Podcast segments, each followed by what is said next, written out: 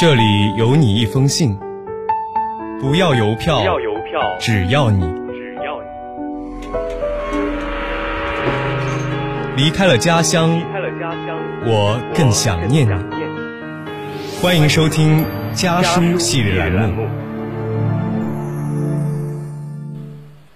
了解更多青年与父母交流的话语，欢迎关注家书公众号。别再说懂我。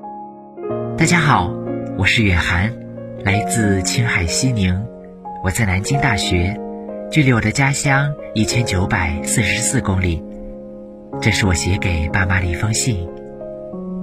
爸妈，不知道你们有没有听说，上海财经大学的女学生因为课程学分而被教授猥亵的事情？那天我和好朋友们聊天时才了解到，那所大学发生了这样的事情。于是便打开微博查找了整个事件的始末。我强烈的恶心这种衣冠禽兽，也被这个女孩子站出来的勇气所打动。但更让我感到悲哀的是，微博下面居然有人在评论：如果长得不好看，还会有这种困扰吗？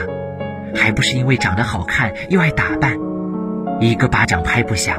如果不是女大学生去勾引的老师，老师能做出这么不知廉耻的事情吗？这种言论让我想起了今年另一个让我触目惊心的案件——五二四南昌红谷滩杀人事件。不是夜晚出行，而是在夏天的五点左右；不是偏僻的小路，而是在繁华的闹市之中；不是单独一人，而是身边有两个同伴；不是有恩恩怨怨，而是素不相识的陌生人。更不是网友们爱拿出来说事儿的衣着暴露、浓妆艳抹，一切只是因为这个患有精神疾病的凶手在现实生活中娶不到老婆而愤愤不平，决定杀害一个漂亮女孩到阴间做一对鬼夫妻的荒唐想法。一个花季少女为此付出了生命的代价。爸妈，我从小到大见过很多基于外貌条件的人际交往。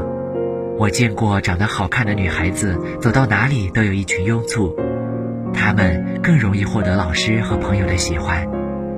我也见过因为长相不符合大众审美，甚至是有一些缺陷的女孩子，在日常的人际交往中遭到冷落的事实。我一直都很羡慕漂亮的女孩子，她们仅仅是通过较好的外表，就能够获得许多人付出很多才能获得的东西。人们往往容易包容美丽犯下的小错，也更容易向往美丽的人和物。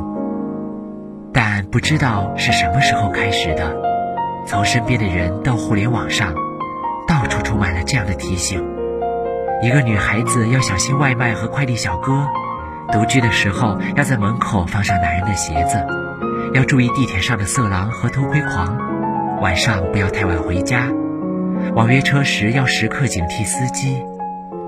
似乎男性与女性、陌生人之间的信任开始分崩离析。很多时候，那些受害者与罪犯并没有任何的恩怨情仇。那些无辜被杀的女孩子，难道是因为漂亮所以活该吗？爸妈，大家一直追求和向往的美丽，现在似乎变成了一种罪恶之源。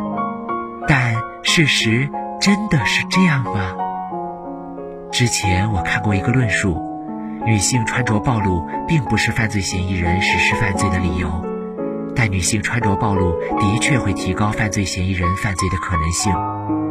同样的，女孩子长得好看并不是犯罪嫌疑人实施犯罪的理由，那些心怀不轨的人才是罪恶的本身，而非这些美丽的女孩子。爸妈，我来人间一趟。只想打扮得漂漂亮亮的过好每一天。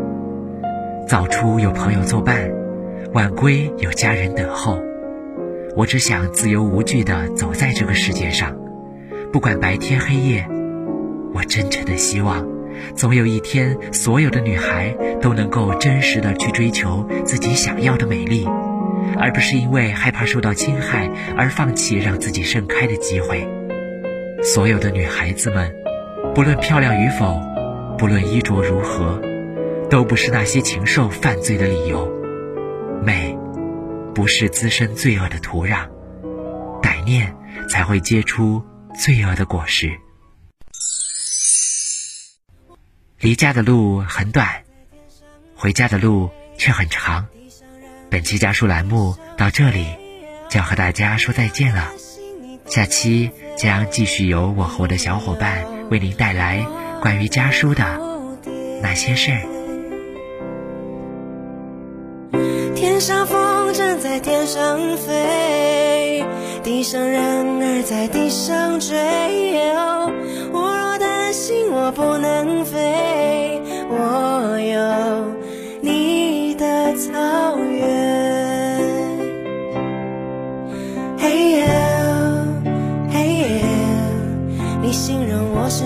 世界上无与伦比的美丽。